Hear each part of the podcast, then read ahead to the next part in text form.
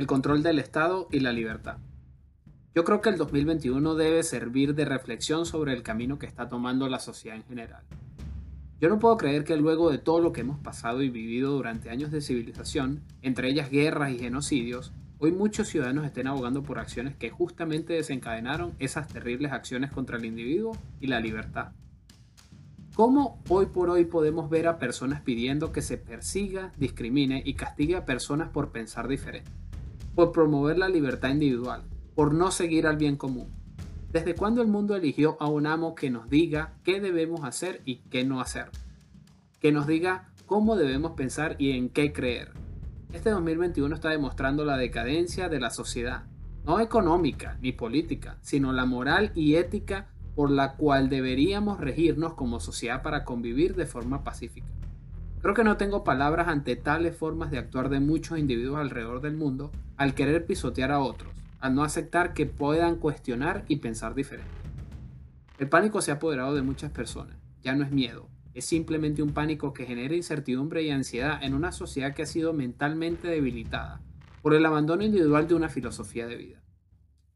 Faltan valores y principios morales, que al final son los que nos ayudan como seres humanos a tomar decisiones y actuar de forma racional y coherente para lograr nuestros planes de vida, respetando siempre los planes de vida y libertades de otros.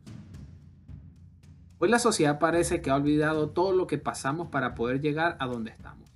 Caen en el error de pensar que las cosas se solucionan en el corto plazo. Han perdido el sentido en el hecho de que para lograr cualquier fin, deseo o necesidad, estas conllevan tiempo. Que no se puede tener todo lo que uno quiere cuando uno lo quiere y ya por arte de magia. Pienso que ha sido ese olvido de cómo llegamos a lo que somos hoy junto con la pérdida de una filosofía de vida que acompañe al individuo por el camino del esfuerzo, sacrificio, ahorro y trabajo para lograr lo que tenemos hoy. Han creado una sociedad que delega sus responsabilidades y libertades a otro sin importar sus costos. Pero peor aún, ha sido el delegar esas responsabilidades a personas de la clase política que, bajo una institución como el Estado, buscan calmar esos caprichos y ansiedades lo que termina afectándonos a todos por la naturaleza violenta y coactiva del Estado, y termina convirtiéndonos en una sociedad que vive del saqueo colectivo. Hemos visto esa conducta cobarde del pasado y presente que nos está regresando por el camino del viejo orden mundial, un orden en el cual solo había pobreza y unos pocos tenían el poder y la riqueza para ello.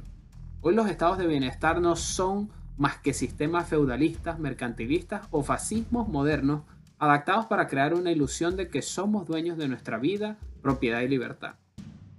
Y esto es así porque lo hemos permitido, no hay duda de eso, le guste a quien le guste. Solo aceptando esos errores del pasado, haciendo retrospección de dónde, cuáles y cuándo se cometieron esos errores, podríamos ayudar a las futuras generaciones a retomar la senda de la libertad. Esta realidad quizás desanima, genera impotencia, frustración y hasta algo de depresión cuando tratamos de imaginarnos el futuro veo una semilla que yo mismo desde hace 10 años nunca había visto. Hablar hace 10 años de ideas de libertad, de libre mercado, libertades individuales o peor aún, colocar en algo como YouTube o Google el nombre de escuela austriaca, Hayek o Mises, eran búsquedas donde eh, no encontrabas prácticamente nada, donde parecía un tabú o eran inexistentes.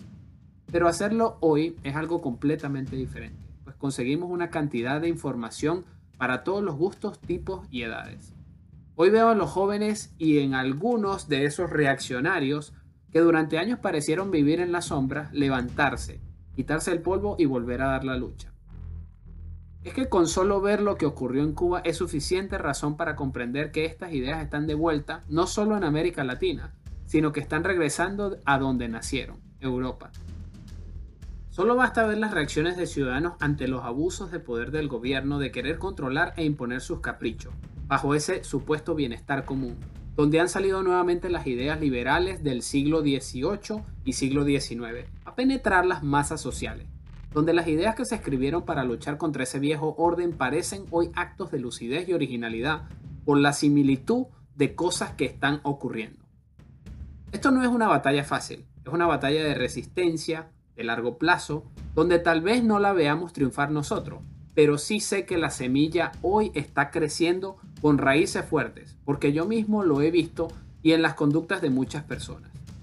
El error fue en el pasado el haberse dejado dominar por las ideas de la mayoría y haber salido de la pelea.